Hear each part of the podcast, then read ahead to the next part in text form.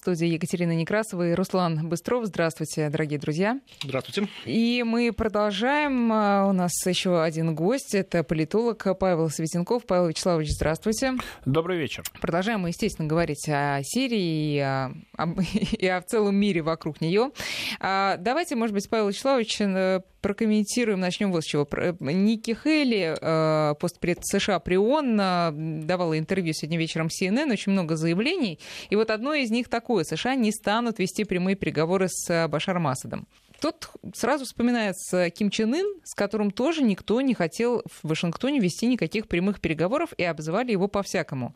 Но через месяц, глядишь, и встретятся, да, Дональд Трамп и Ким Чен Ын. А тут что такое? Ну, э, разные все-таки цели. В случае с Северной Кореей Соединенные Штаты каких-то претензий к самому режиму не имеют. Они хотят, чтобы не было у него ядерной программы. Потому что они а понимают, что... Да? Нет, но они понимают, что если пытаться всерьез свергнуть режим Северной Кореи, то это вызовет столкновение с Китаем. Потому что Северная Корея, она граничит с Китаем. И, соответственно, если Корея вдруг объединяется, и Северная Корея прекращает свое существование по модели ГДР, которая в свое время вошла в состав э, ФРГ, ну, землями, но тем не менее вошла, то это значит, что тем самым американские войска продвигаются к границам Китая, потому что Южная Корея известный Дружит, союзник да. Э, Соединенных Штатов. Соответственно, для Китая это неприемлемо. И кроме какой-то крайней ситуации, ну, если там Северная Корея вдруг начнет наносить действительно ядерные удары по соседним странам или там по Гуаму, как она угрожала, э, Соединенные Штаты свергать Ким Чен Ына не будут. А от него нужно прекращение ядерной программы. Вроде бы Северная Корея намекает, что готова это обсуждать. Соответственно, с ним, э, с Ким Чен Ыном готовы встречаться. Э, в ситуации с Сирией это не так, потому что американская элита при Обаме ставила целью именно свержение Асада. И ради этого шли на альянсы, в том числе и с террористами, в том числе и с ИГИЛом. Э, Трамп пришел с другой программой, он сказал, что надо бороться именно с террористами, и во имя этого, в общем-то, вопрос свержения Асада был отложен в долгий ящик, долгое время не ставился, не ставился этот вопрос. Ну, то есть пусть будет Асад, лишь бы победить терроризм, другая цель ставилась. Но сейчас под давлением внутриполитических э, факторов э, Трамп вернулся к вот этой старой политике, которая проводилась еще администрацией Обамы. Эта политика направлена на свержение Асада. Ну и, соответственно, естественно... С какой они целью? А, с целью, э, насколько можно судить, дестабилизации Сирии, изгнания из нее всех сил, которые сейчас поддерживают э, асадовский режим, асадовское правительство, ну то есть прежде всего Ирана и э, ну, наших сил тоже. И потом? А потом, честно говоря... Ирак? Э, ну, это повторение Ирака? Ну, думаю, что повторение Ирака. Вспомним, что э, с большой помпой свергли Каддафи. В свое время он, конечно, был диктатором, но э, он поддерживал определенную стабильность в Ливии и, в общем-то, достаточно высокий уровень жизни. И в Европе, как выяснилось. И, да, но он говорил, что если Ливия будет уничтожена, то тогда поток мигрантов захлестнет Европу. Он это утверждал, когда еще был жив, и оказалось, что его прогноз сбылся. Тем не менее, ливийское правительство, как мы знаем, были, было свергнуто. Сейчас в Ливии, в сущности, никакого правительства нет. Там есть борьба группировок, э, там сплошная нестабильность, но эта ситуация, видимо, гораздо более Запад устраивает, потому что сейчас, э, в общем-то, э, никто не сожалеет о свержении Каддафи. И больше того, только что, вот буквально пару недель назад, бывший президент Франции Саркози попал под удар как раз из-за да. того, что будто бы Каддафи финансировал его избирательную кампанию. Кстати, давно, по-моему, не было новостей, что там Саркози. Это я понимаю, а, мы отвлекаемся, а его опроси... конечно. Нет, нет, его опросили, насколько я знаю, отпустили. То есть mm. его полиция задержала, все ожидали сенсации, что его посадят э, в тюрьму, но его опросили и отпустили. Потому что особенность французской конституции, что президент э, не ответственен за то, что он делал в период нахождения у власти, но вот за то, что он делал до того, как стать президентом, он вполне себе ответственен. Поэтому избирательная кампания Саркози, когда он еще не был э, президентом с юридической точки зрения, она может быть вот ну, поставлена будет под вопрос. последить за этим этим делом. Конечно, безусловно. А почему Ливия не стала опытом таким для европейцев? Ну, не, не суваться туда лучше, потому что беженцы, столько проблем. Почему они по-прежнему поддерживают Соединенные Штаты? И вот эта коалиция нанесла удар по Сирии при том, что местное население это против. Вот мы сейчас видим, рейтинги падают политиков на фоне этих ударов, европейских, я имею в виду. Ну, европейские политики вынуждены идти в фарватере э, политики великих держав, а, а все великие державы, они находятся в отдалении от Сирии. И Франция, и Британия, и тем более Соединенные Штаты. Поэтому э, непосредственно на них сирийский кризис не влияет. Он влияет, например, на Германию, потому что ну, беженцы идут прежде всего туда, потому что очень богатая страна с очень развитой социальной системой. И э, когда э, потоки беженцев э, шли несколько лет назад э, в Европу, э, некоторые страны специально делали, э, организовывали дело так, чтобы беженцы сразу шли в Германию. Поэтому Германия не участвовала в этом ударе. Ну, э, Германия не участвует во многом потому, что все-таки сильны воспоминания о Второй мировой войне, и у многих э, из стран и народов есть э, фобия германского могущества, германского влияния, и поэтому германское правительство, оно, хотя обладает достаточно сильной армией, конечно же, немцы, они пытаются вот ограничить свое участие а, в таких подожди, операциях. Вы не согласны с тем, что, как вчера нам говорили эксперты, она не участвовала, потому что нечем? Ну как, нечем. Э, при желании и самолеты найдутся, я думаю, и корабли. Ведь э, тут же э, важно, как э, в спорте, не победа, а участие. Понятно, что основная нагрузка в таких ситуациях ложится на Соединенные Штаты, потому что у них огромный военный бюджет, 700 миллиардов долларов. А у Китая, например, который на втором месте всего 200 миллиардов, как считается, а у остальных стран еще меньше. У нас где-то оценивается наш бюджет российский, по-моему, в 70 миллиардов, если мне память не изменяет. Э, а у Британии еще меньше, у Франции еще mm-hmm. меньше. То есть э, США лидер в мире по военным расходам, у них самая мощная армия. Все остальные, э, вот в данном случае Англия и Франция, только присоединяются, они только могут там прислать несколько кораблей, прислать несколько самолетов, то есть продемонстрировать свое участие, но явно они не будут лидерами в таком таком ударе. Ну, собственно говоря, большая часть крылатых ракет, которые выпущены, это, разумеется, американские крылатые ракеты. Ну да, там даже говорилось о том, что Франция участвовала только по-моему, кораблями, что ли. Ну, в общем, участвовал, естественно, не, не ракетами. Британцы понятно. выпускали крылатые ракеты. Да, ну, то есть э, даже такие крупные в военном смысле державы, как Англия и Франция, тут у Америки, ну, не на посылках, да, но выступают как некие младшие союзники, Хорошо, безусловно. с ними разбирались. А, а Америке для, для чего это было? Потому что рейтинг Трампа тоже упал. Этого Вы знаете, у меня впечатление такое, что это связано с внутриполитическими проблемами Трампа, потому что э, главная проблема, которая сейчас стоит перед ним, это расследование так называемого сговора с Россией. Дело в том, что с 2016 года Трампа обвиняют в том, что он марионетка Путина. Это э, слова звучат дико, но это сказала Хиллари Клинтон на третьих президентских дебатах, то есть это вполне официальная точка зрения американской оппозиции. И против Трампа есть целых три расследования по этому поводу. Это расследование спецсоветника Мюллера, самое опасное расследование, потому что он обладает значительными полномочиями и очень большим авторитетом, потому что это бывший директор ФБР, Федерального бюро расследования, это человек, который 12 лет возглавлял возглавлял эту крупную американскую спецслужбу, это американская контрразведка, грубо говоря, аналог нашей ФСБ, то есть это очень влиятельный и авторитетный человек, он ведет расследование, правда, пока он ничего существенного не накопал, но он копает. И э, сам факт этого расследования создает для Трампа очень большую э, политическую угрозу, потому что всегда его противники могут показать на него пальцем и говорят, вот, у него есть сговор. Он, э, он в ответ говорит, никакого сговора нету, это охота на ведьм, он неоднократно это писал. Но ему на это отвечают, нет, органы же не ошибаются. Вот и против вас же есть расследование. Соответственно, э, приближаются... А это, извините, пожалуйста, это расследование, это такой поводок пока, потому что... Да, да, это... Ну, такой... Никто не, совер... не собирается его в ближайшее время завершать. Да в том-то и дело. Трамп Оно неоднократно... длиться и длиться. Трамп неоднократно требовал, чтобы расследование было прекращено, но в связи с особенностями американской э, юридической и политической системы он не может, э, хотя, казалось бы, он, э, Мюллер — это часть исполнительной власти, вот этот спецсоветник, оказалось бы, Трамп Трамп юридически может его уволить. Но особенности политической системы таковы, что если он уволит, он попадет под обвинение в препятствовании правосудию, а это считается по консенсусу одной из возможных э, причин для импичмента, то есть отстранения президента от власти путем специальной процедуры в Конгрессе. Соответственно, Трамп этого не делает и старается на Мюллера тотально не нападать, именно потому что боится, что его обвинят в препятствовании правосудию, дальше пойдет импичмент. На этом в свое время э, подскользнулся президент США Ричард Никсон, Никсон. В отношении него импичмента не было, но ситуация была такая, что он, Никсон был вынужден уйти в отставку под угрозой, как считалось, неминуемого mm-hmm. импичмента. Юридически процедура не была запущена, но политически его карьера была убита. Соответственно, для Трампа сейчас важно это расследование Мюллера и палат Конгресса закрыть. Еще э, две палаты Конгресса ведут свои собственные расследования по тому же поводу, сговора с Россией.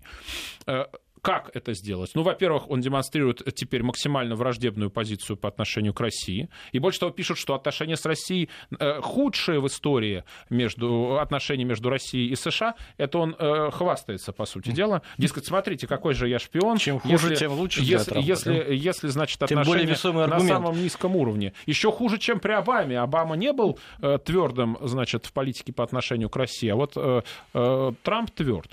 Это одно обстоятельство. Э, второе обстоятельство, он фактически отдал контроль э, за э, внешней политикой такой класси- классическим консервативным республиканцам. На пост госсекретаря, ну то есть министра иностранных дел, по сути дела, приходит Помпео, он сейчас является директором ЦРУ, это считается консервативный республиканец, член партии чаепития, так называемый, это консервативная фракция внутри республиканской партии. Раньше считалось, что она антиэстеблишментная, то есть, но сейчас это уже, насколько я понимаю, в прошлом. И пришел на пост помощника по национальной безопасности Болтон. Это так называемый э, человек, э, насколько я понимаю, неоконсерватор, то есть человек, близкий к тем кругам республиканской партии, которые были очень влиятельны при Буше-младшем. Все эти люди, естественно, настроены против России, ну, потому что классические республиканцы, они настроены против России, и они настроены на продолжение той политики, которую проводила администрация Обамы в отношении Сирии, потому что эта политика была консенсусной среди, э, грубо говоря, американского истеблишмента, который в каком-то смысле стоит выше обеих партий и долгое время проводил так называемую двухпартийную консенсусную политику. И поэтому Трамп возвращается к идее удар, ударов по Сирии, ударов по Асаду, именно исходя из э, своей внутриполитической логики. Если ему не удастся, опираясь на вот этих вот консервативных республиканцев, прекратить расследование со стороны спецсоветника Мюллера, то тогда в ноябре пройдут так называемые промежуточные выборы в Конгресс, когда переизбирается Палата представителей целиком, переизбирается треть Сената и переизбирается большая часть губернаторов. И если победит оппозиционная партия, демократы, то они смогут инициировать импичмент, потому что для э, импичмент как проходит? Сначала Палата представителей простым большинством голосует за инициацию этого процесса, дальше Сенат должен двумя третями решить, отстранять президента от должности или нет. Он выступает как бы неким таким судом, Сенат. Так вот, э, у демократов, если они победят на выборах, точно будут силы для того, чтобы начать процесс импичмента, чего, естественно, Трампу не хочется, потому что сейчас он в плохой ситуации из-за вот, этой, из-за вот этой атаки в связи с сговором. Но если против него, против него еще импичмент будет, ему будет очень трудно защищаться. Ну, подождите, до ноября еще, дай бог, да? Так, Больше э... полугода, хорошо, удар это по за серии... полчаса не делается. Это правильно, но удар по серии нанесен, через месяц уже о нем забудут. Ну, то есть можно, конечно, это вспоминать, а вот вы помните, я же в апреле-то... Вот, но понятно, что нужны еще шаги. А. Так это будут еще более серьезные шаги против Сирии? Это ну, будут... Вот, что смотрите, это будет? грубо говоря, тот же самый Помпео, который сейчас э, э, проходит как раз слушание в Сенате на пост э, госсекретаря, потому что по американской конституции нужно, чтобы Сенат дал согласие. По конституции формулировка министры назначаются с совета и согласия Сената. Соответственно, вот он проходит эти слушания. Он был Помпео э, членом э, Сенатского, по-моему, комитета по или нет, э, извиняюсь, э, комитет, по-моему, Палаты представителей по разведке как раз этот комитет недавно пытался заявить о том, что Палата представителей готова прекратить расследование вот этого сговора. А что это? Э, пока вроде бы они не прекратили, но такие заявления со стороны республиканцев э, там звучали. То есть если даже Конгресс начнет прекращать расследование, это для Трампа будет э, большим подспорьем. Ну понятно, а почему вдруг они решили прекратить? А потому что Трамп вот решил обратиться к вот этим традиционным республиканцам, насколько можно судить, и с ними помириться и отдать им на откуп внешнюю политику, ну во всяком случае на Россию российском и на сирийском направлении, а в обмен получить заступничество, в частности, mm-hmm. в Конгрессе. Тем самым э, даже если, если даже удастся прекратить хотя бы расследование э, со стороны Конгресса, это для него уже будет очень большим подспорьем, потому что это будет аргумент. Сейчас ему говорят, у вас сговор с Россией. Он говорит, охота на ведьм, клевета, никакого сговора не было. Ему говорят, простите, но против вас расследование же ведут. Дыма же без огня не бывает. С обывательской точки зрения логика такая работает. Понятно, что расследование пока ни к чему не пришло, никаких связей не нашли, действительно, но его же можно вечно вести, пока он у власти. Э, э, там кого-то приговорили, по-моему, за э, ложь агентам ФБР, кажется, из окружения Трампа к 30 дням тюремного заключения, но это все, понятное дело, семечки. Вот. Соответственно, для Трампа с политической точки зрения очень важно прекратить эти расследования и оправдаться. Если эти расследования прекращаются, Выясняется, что он не такой уж плохой президент. Есть экономический рост, самая низкая за многие годы безработица, э, возникают новые рабочие места, производство в Америку возвращается благодаря его политике, заключаются более выгодные торговые сделки. Он по нафта обещали пересмотреть буквально в ближайшие недели. Вице-президент Пен согласил эту информацию. То есть, э, если убрать с воротника Трампа вот эту огромную висящую такую собаку-бульдога ну, в лице этого э, расследования, в лице Мюллера, то выясняется, что он довольно хороший президент, несмотря на его такую оригинальную репутацию, несмотря на твиты, несмотря на то, что считается, что он импульсивный человек.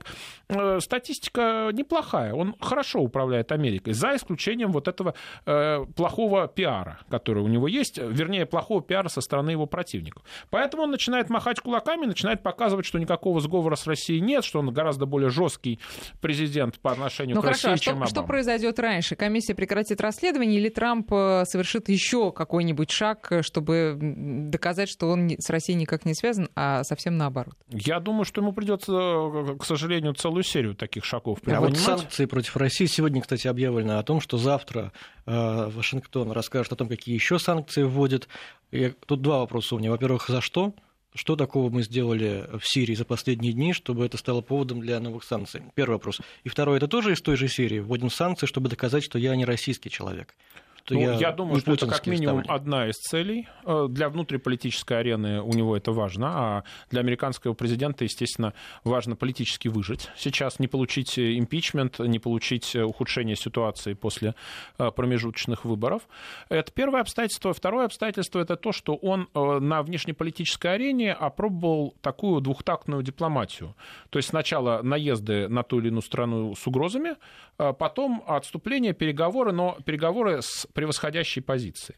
Так он действовал в отношении Северной Кореи. То есть, когда Северная Корея начала э, заниматься угрозами, на, начал Ким Чен Ын говорить, что сейчас нанесут удар чуть ли не по Гуаму. Это американская военная база, остров, очень важная, э, насколько я помню, авиационная, э, который далеко в океане находится, и теоретически для северокорейских ракет достижима. Э, Трамп написал в своем твиттере, что передайте маленькому человеку ракет, ракете, это он так Ким Чен Ына обзывал, что у меня тоже есть кнопка, имеется в виду ядерная. Эта кнопка больше, чем у него, у Ким Чен Ына, и она работает, в отличие от кнопки Ким Чен Ына. Э, это, казалось бы, шуточка, но поскольку это президент США, то есть человек, который реально обладает и войсками, и возможностями для нанесения удара, в случае чего Ким Чен Ын риторику резко снизил, и э, э, градус риторики. И сейчас, в общем-то, речь идет о встрече э, Трампа с Ким Чен Ыном и о том, что, может быть, э, э Северная Корея будет обсуждать э, пересмотр своей ядерной программы или отказ от нее. Если это произойдет, это будет колоссальный дипломатический успех Трампа, потому что все его предшественники на этом пути ничего не добились. Сам факт уже этой встречи, сам факт того, что э, Ким Чен Ын согласен что-то обсуждать, это, отли... это успех пиарный. Дальше, то же самое с Китаем. Он ввел против Китая экономические санкции. Трамп, это было совсем недавно. Э, значит, э, Китай, правда, тоже ввел в ответ санкции. Все начали говорить, что ой, будет великая торговая война с Китаем. Э, после чего Си Цзиньпинь заявил, что пошлины на, по-моему, американские автомобили Китай готов снизить, бороться за американскую интеллектуальную собственность, за соблюдение прав на нее Китай тоже готов. После чего Трамп написал прям медовый твит, где было сказано, что он и Си Цзиньпин всегда были большими друзьями, что Китай и Америка договорятся к взаимной выгоде, что все будет замечательно, и обе страны будут процветать. То есть, э, получается, он создал вот эту сильную позицию в переговорах с Китаем. Китайцы поняли, что они могут понести серьезный экономический ущерб, отступили. Э, а там э, с Китаем главная проблема не военная, а дефицит торговый э, в пользу Китая большой. Китайцам сейчас придется что-то делать, чтобы этот дефицит снижать. Ну, это будет в плюс Америки. Аналогичная ситуация и с нафта. Это североамериканское соглашение о свободной торговле. Трамп ругался с Канадой и Мексикой, а сейчас вот буквально сегодня пришла новость, что переговоры о пересмотре нафта завершаются, то есть будет достигнута какая-то э, в, э, в терминах Трампа более выгодная сделка. То есть поэтому сейчас он пытается в аналогичной же логике действовать и по сирийскому вопросу, а если удастся здесь нас продавить, наверное, и по украинскому будет действовать то же самое, то есть накат, а потом попытка с продавить, превосходящей позицией договориться. В чем продавить-то, например? А, я думаю, он будет пытаться, э, вот если продолжится нынешняя политика, продавливать, конечно, уход Асада, безусловно. Но он, он же понимает, что это вряд ли возможно. уступка с нашей значит, стороны. будут давить, значит, будут давить. Вот э, такими, а в такими же... А физический уход? Физически в каком смысле? Ну, кончина? Ну, Или кончина, бегство? да, насильственным путем со стороны Соединенных Штатов. Да я думаю, вряд ли, ну потому что для этого нужно сначала э, понять, где он находится. Я думаю, что Асад э, сейчас о своей безопасности очень сильно заботится, его охраняют. То есть теоретически, конечно, это возможно, там куда-нибудь десант бросить, Нет, ну, но это они цель сейчас так не или работают. это, наоборот, антицель, которая невыгодна? Америки. Я думаю, что главное для них сломать режим Асада, а будет ли он жив физически, ну, э, мы помним, что казнили и Саддама Хусейна, убили и э, Каддафи, и все это вы, вызвало большую радость э, со стороны э, руководства э, Соединенных Штатов. Но я думаю, это э, цель второстепенная. То есть, если Асад куда-то убежит, они тоже согласятся. Для них главное его убрать, чтобы он перестал быть президентом Сирии, потому что он, помимо всего прочего, законный президент Сирии. Ну, а хорошо. очень важно. Значит, в Сирии наступает хаос, да, вот если исследовать этому сценарию. Да, да. Дальше что происходит? А, скорее всего, ничего не происходит. Все очень довольны, расходятся и аплодируют. Своих целей э, достигнут. Э, как будет Сирия после этого выглядеть, не совсем ясно. Многие специалисты говорят о том, что это будет похоже на Боснию и Герцеговину. А что такое Босния и Герцеговина сейчас? Это фактически европейский протекторат. Ну, там есть верховный представитель э, от европейцев, он обладает почти неограниченной властью. И она поделена на несколько республик Боснии и Герцеговины. Есть республика сербская, не путать с Сербией, как государством. Есть э, Хорватско-Боснийская федерация, она внутри себя поделена тоже на хорватскую и боснийскую часть. Вот такая сложная структура. То есть теоретически возможно деление э, Сирии по религиозному такому принципу. Естественно, после этого это государство будет пребывать в состоянии такого полуразвала и, скорее всего, внешнего протектората в той или иной форме. Вот э, сообщение от нашего слушателя. А в чем зарыта собака неприязни Запада к Асаду? Наверное, не только из-за нефтеносных интересов кланов или величия Асада в борьбе с ИГИЛом, но и скрытые от общественности тайны есть. Ну, вы знаете, режим Асадов, э, режим отца э, нынешнего президента долгое время считался ориентированным на Францию. Считалось, что Сирию нельзя трогать, потому что э, там есть химическое оружие, и, соответственно, крах режима Асада чреват большой нестабильностью. Писали, что это такой остров стабильности. Вот сейчас ее тронули. Почему им нужно свержение Асада?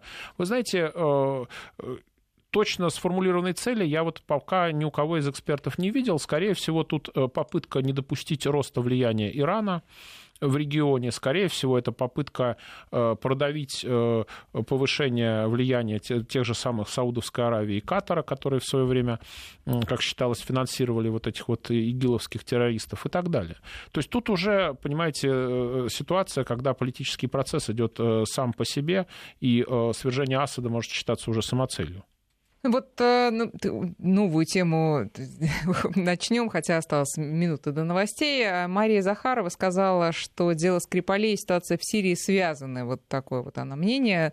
А, ну, давайте начнем обсуждать э, это направление. На ваш взгляд, да или нет, и каким образом, если да?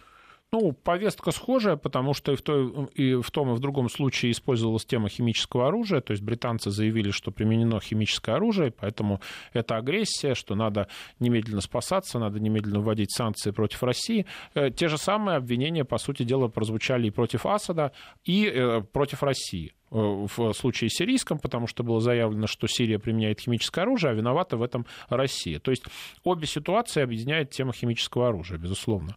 Ну, то есть это такое выстраивание такого образа соответствует путем, путем э, провокации, скажем. Ну да, это удар э, по России с использованием темы химического оружия, безусловно, потому что на современном Западе использование химического оружия считается абсолютным табу, и, соответственно, политики э, заявляют, что если кто-то применяет химическое оружие, то по такому государству сразу же надо наносить удар, то это государство... Для начала доказать не надо, что оно будет применено. А зачем доказывать? Они говорят, что им и так все ясно. Ну, согласен. Новости, и вернемся. Вести ФМ. Первые о главном.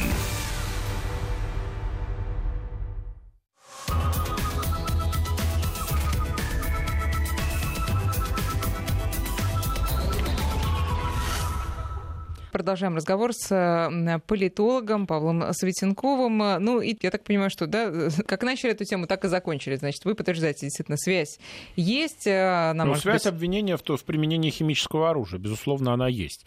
А поскольку, э, ну, естественно, войска Асада применяли э, химическое оружие, если применяли в значительно больших масштабах, чем э, в, в этом предполагаемом деле Скрипаля предпринималось, то понятно, что все внимание переключилось на это. Тем более, что Соединенные Штаты согласились, грубо говоря, лидировать в санкциях против России. Соответственно, Британия, довольно потирая руки, она спряталась в тень и даже публично сомневались британские чиновники, надо ли наносить удары по Сирии, потому что нужно больше информации, звучали такие заявления. Потом они все-таки поняли, что если они не будут поддерживать США, то Трамп э, не будет их тоже поддерживать, а для них все-таки неформальные связи достаточно тесные с США очень важны, поэтому Тереза Мэй поддержала удары по Сирии, в том числе делом, без всякого одобрения парламента. Ну, а вот э, теперь наш корреспондент европейский сообщает, что возможен некий новый формат по Сирии, соберутся представители всех стран и будут уже как-то дипломатическим путем что-то там э, э, предпринимать. Во-первых, что они могут предпринять? Это вот э, заявил, по-моему, заявили министры иностранных дел Франции и Германии сегодня, что вот нужен новый формат, новая некая организация, временная, видимо, которая будет заниматься Сирией. Как, на ваш взгляд, перспективы такой организации и ее работы? Ну, это вполне возможно. Вопрос заключается только в том... А почему не совбез? Ну, потому что э, такая организация, она позволит, например, отстранить Россию в случае чего от участия в послевоенном устройстве Сирии или э, ослабить наш голос, потому что в рамках Совбеза ООН Россия имеет, как известно, право вето как одна из пяти великих держав, и мы любую резолюцию можем заблокировать этим правом вето, а в рамках какой-то некой организации, которая занимается только сирийским урегулированием, если мы согласимся участвовать в такой организации, ну, наш голос будет просто одним из э, прочих, э, соответственно, это для такой такой формат для Запада более комфортен. По Но... поводу нашего голоса все-таки вот э, последний Совбесон, куда вы внесли, внесли свою резолюцию, а, из 15 членов а, в поддержку проголосовал только Россия, Китай и Боливия. Почему даже в Совбезе как-то не особо слышен этот голос наш? Ну, потому что а, обычно Запад достаточно эффективно работает э, со своими союзниками. И плюс в Совбез э, входят не только пять великих держав, но еще и ряд государств, часто не очень влиятельных, которые Запад может достаточно легко э, продавить на поддержку своей позиции. Так что в данном случае, в общем-то, все, все ну, логично. Ну, нам, вероятно, надо продавливать в поддержку своей позиции. Есть ли у нас аргументы для да, этого? Да, но у нас ресурсов значительно меньше, как экономических, так и военных, чем у совокупного Запада, чем у у, трех великих держав, которые присутствуют э, в Совете Безопасности, плюс на стороне США в этой ситуации еще и Германия, как ключевая европейская страна, и Италия, и там Турция, как член НАТО, и так далее. То есть они в этом смысле э, значительно эффективнее создают э, коалиции, у них больше экономических и политических ресурсов, и дипломатических, конечно. Вот тут интересно, у Ники Хелли, она сегодня что-то прям разошлась, она очень на многих каналах сегодня появилась. Угу. А, ей, ее спросили, а почему именно сейчас э, решили нанести этот удар, хотя про э, химоружие, про то, что страна Сирия продолжает его разрабатывать, знали раньше и говорили об этом раньше. И вот она а, объяснила эту э, это решение вопиющим характером инцидента в сирийском городе Дума, а также кумулятивным эффектом предыдущих ЧП, к которым добавилось а, отравление экс-полковника Сергея Скрипаля. Вот так вот она объясняет. То есть, э, ну, а я так понимаю, вы говорите о том, что просто время подошло для Трампа немножко разрядить обстановку. Да, смена внешнеполитической команды в Белом доме, то есть уход э, и госсекретаря США и замена его на Помпео, хотя он еще не утвержден, и приход Болтона вместо Макмастера, это смена курса. Очень важно, какая идеологическая команда приходит к власти, да, потому что важно же, что в головах у людей, которые принимают решения.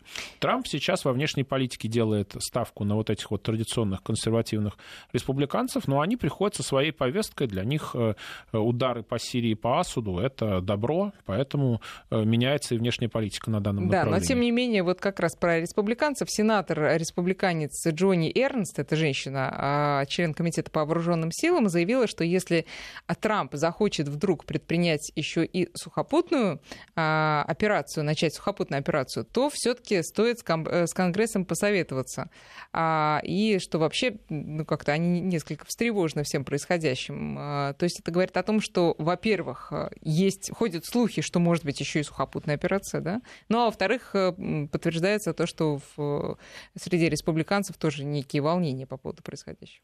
Ну, я думаю, что они не очень хотят э, сухопутную операцию, потому что, ну, это большая трата ресурсов, и понятно, что, как показывают примеры Ирака и того же самого Афганистана, есть большой шанс э, завязнуть на этот раз э, в Сирии. И иракская война еще всем памятна, и, в общем, она была в США непопулярна и вызвала тогда противостояние с европейцами, очень серьезное с Францией и Германией, с которой в Союзе тогда находилась Россия. Поэтому в данном случае я думаю, что они, конечно, не будут э, выступать за сухопутную операцию, они выступают за решение проблемы, я думаю, в стиле вот Трампа. То есть э, ожидается, что в результате давления, в результате создания вот этой вот превосходящей позиции, угроз, санкций и так далее, э, Россия пойдет, и, может быть, Иран пойдут на переговоры, согласятся сдать Асада, и, соответственно, ситуация вокруг Сирии завершится к удовольствию западных столиц, ну и руководства США тоже. Да, но вчера еще было мнение высказано, что вот эта атака это такой последний залп перед уходом Америки из э, Сирии. Вы верите в это? Ну, знаете, э, э, Трамп неоднократно выступал за уход э, Америки из Афганистана, и в рамках Тоже политики делал и Обама, ухода и, да. из Афганистана несколько месяцев назад в Афганистан были посланы дополнительные войска, потому что было сказано, что чтобы уйти из Афганистана, нужно там стабилизировать ситуацию, чтобы стабилизировать ситуацию, надо послать дополнительные войска, поэтому уход из Афганистана в сущности означает приход в Афганистан дополнительных американских сил. Поэтому, конечно, Трамп э, вам скажет, что да, конечно, он стопроцентно за уход из Сирии после того, как вот это чудовище, как он назвал животное Асад, будет свергнуто. Это вполне возможная логика. А чтобы свергнуть, надо нанести удар еще несколькими сотнями крылатых ракет. То есть э, уйти из Сирии, из Сирии значит сначала прийти э, в Сирию и влезть в ее дела. Хорошо. Такая а, логика вполне а работает. дальше, смотрите, значит, Ирак, Ливия, Сирия. Значит, дальше какие планы? Ну, э, Трамп... Какие там еще страны остались? Ну, я, я не думаю, что он такой уж э, большой сторонник э, войны, потому что он пришел с другой программой, он пришел с программой реиндустриализации Америки, снижение налогов, он, кстати, это сделал, построение границы, стены так называемой, на границе с Мексикой, потому что, как считает, он считает, там проникают преступники, наркотики, пересмотра невыгодных торговых соглашений, вот сейчас вот пересматривают нафта, как мы э, с вами э, только что слышали. Пересматривают, будет, видимо, какое-то новое торговое соглашение с Китаем, более выгодное для Америки. Я думаю, они это продавят. Ну, потому что для Китая важно сохранить вот эту вот торговлю с США. И пусть, пусть профицит в торговле в пользу Китая будет поменьше, но зато пусть эта торговля будет. Да? То есть Китай, скорее всего, согласится на уступки в данном вопросе. И сейчас опять разговоры возникли о возвращении в транстихоокеанское партнерство. Это огромная экономическая организация, в которую США вошли при Обаме и вышли при Трампе.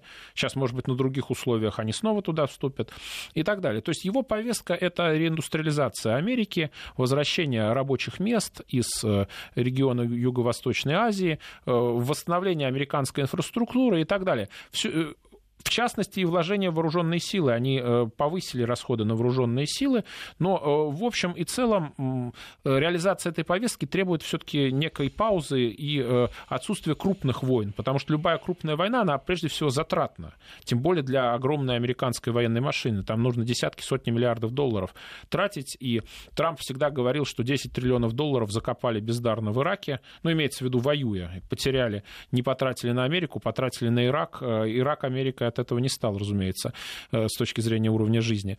Поэтому я думаю, что небольшой, небольшой сторонник войны, но если его программа будет реализована, то есть если произойдет подъем экономики, если увеличатся траты на вооруженные силы, то э, через несколько лет следующим ходом либо он, либо новый президент, который рано или поздно придет, он вполне может ввязаться в какую-то войну, потому что ресурсы для этого будут. Владимир э, Владимирович, а как, прошу прощения, я... Павел Вячеславович. Павел Вячеславович, да. да, у нас был в предыдущем части. Леонид Владимирович. Павел Вячеславович, а как вы думаете, переговоры между э, США и Россией по фигуре Асада все-таки возможны или нет? Ну, условно говоря, садятся за стол переговоров Россия и Америка и говорят, ну, давайте согласуем какого-то другого человека, который бы устраивал все, или временное правительство, скажем, да, которое бы устраивало обе стороны на какой-то переходный период. Ну, понимаете, этот вопрос обсуждался несколько лет назад, и тогда Россия занимала такую позицию, что сохранение Асада именно в президентском кресле не самоцель, что судьбу Сирии должен решать на выборах сирийский народ. Но проблема заключается в том, что если, грубо говоря, те политические силы, которые стоят за Асадом, они полностью уничтожаются, то, естественно, уничтожается и наше влияние в Сирии. Поэтому с Асадом или без Асада, но, на мой взгляд, мы заинтересованы в том, чтобы э, вот эти силы, которые за Асадом стоят, они все-таки сохранились. Иначе, ну, это просто будет означать уход из Сирии и все. Да, соответственно, э, главный вопрос, э, а можно ли это организовать? Потому что Запад не хочет разговаривать с Асадом, Запад требует, э, всегда звучали два варианта. Либо немедленного ухода Асада, либо ухода, там, грубо говоря, через полгода после э, некого переходного периода. Ну, то есть Асад соглашается на некое временное правительство, э, в которое он фактически не, входит, временно соглашает, сохраняет титул президента, через какой-то момент уходит. Соответственно, тут вопрос формата, и это вопрос послевоенного устройства Сирии. Э, собственно, он главный. Теоретически переговоры возможны, но мы видим, что Запад не горит желанием сохранять Асада. И, э, с одной стороны, он камень преткновения для них. С другой стороны, если мы соглашаемся на его уход, непонятно, сможем ли мы на кого-то опираться в Сирии. То есть э, Асад вынужден, в частности, и на нас ориентироваться просто потому, что у него нет другого выхода. Любой иной политик, скорее всего, будет иметь более широкое поле для маневра, а значит, те силы, которые сейчас условно проасадовские, они могут быть перевербованы какой-то другой державой, теми же Соединенными Штатами, например. Ну и опыт Украины, наверное, нам тоже играет свою роль, я имею в виду с Януковичем. Ну, опыт Украины, конечно, играет свою роль, потому что э, тот факт, что Россия отказалась от поддержки Януковича, который в какой-то момент все-таки был юридически законным президентом Украины, э, у, Россия упустила момент, э, когда власти на Украине были полностью незаконны, потому что Янукович был сверх ну, силовым путем. В результате мы имеем то, что имеем. Небольшой перерыв, и мы вернемся. Вести ФМ.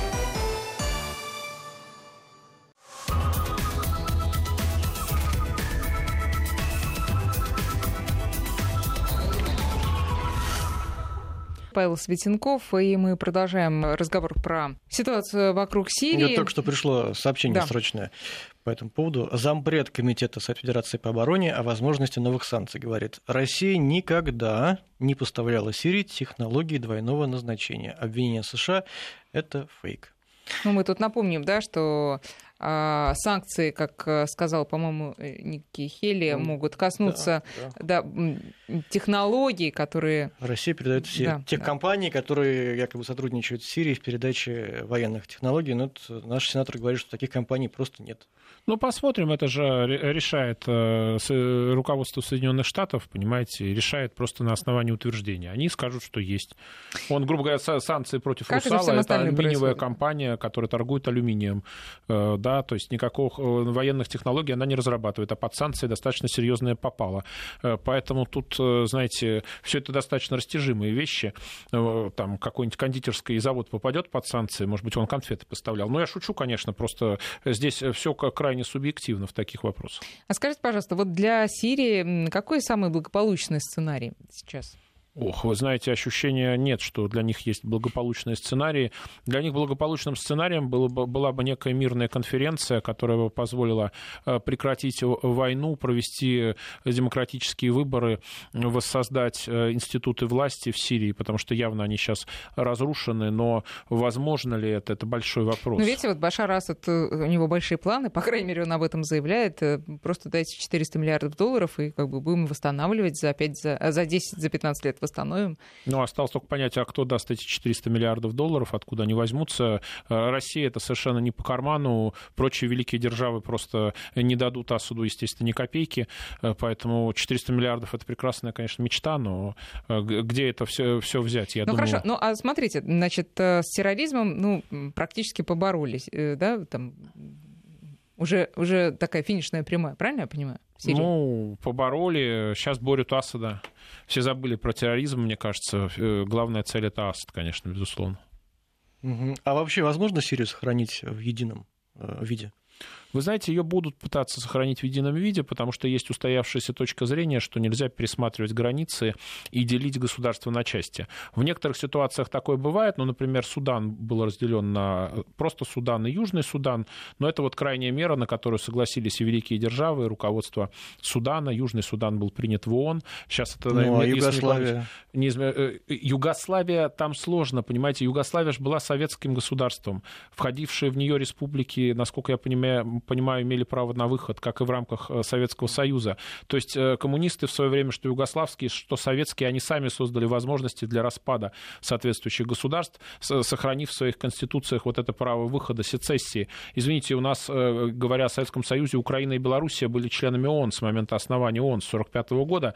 Им не нужно было для международного признания делать практически ничего, потому что они страны-основатели ООН. Это совершенно невозможная ситуация для других государств.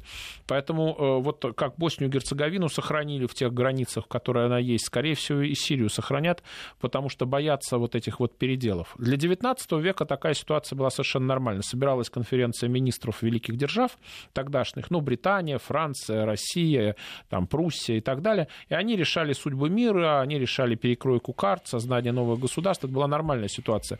Для, нынешней, э, для нынешнего века это считается неприемлемым. Поэтому даже развалившееся внутри себя государство а, с Сирией так и произошло, будут формально удерживать формальные так, подождите, границы. Вы же сказали, что велик шанс, что оно распадется вот на отдельные государства, которые будут под контролем там. Внутри себя. Ну так Босния-Герцеговина с формальной же точки mm-hmm. зрения не распалась. Просто внутри нее образовались сербская часть, хорва... Э, боснийско-хорватская федерация. Это федерация внутри себя опять-таки делится на боснийскую и хорватскую части. Но формально говоря, Босния и Герцеговина, вот в тех границах, в которых она была в рамках Югославии, она до сих пор так и существует. Фактически она, конечно, развалилась и находится под протекторатом. Э, но формально говоря, с формальной юридической точки зрения, вот она на карте, пожалуйста, смотрите, никто ее не делил будто бы. То же самое может произойти и с Сирией, то есть э, фактический раздел при формальном сохранении границы, формальном сохранении общего руководства. Доживем ли мы до того момента, когда в Сирии закончится война, восстановят эту страну, будут приезжать туда туристы, или это уже не на нашем веку будет? Да, я думаю, конечно, доживем. Проблема только в том, на каких условиях все это Я забыл произойдет. спросить, до скольких э, вы собираетесь жить в таком случае? Чем дольше, э, тем лучше, понятное дело. Но когда?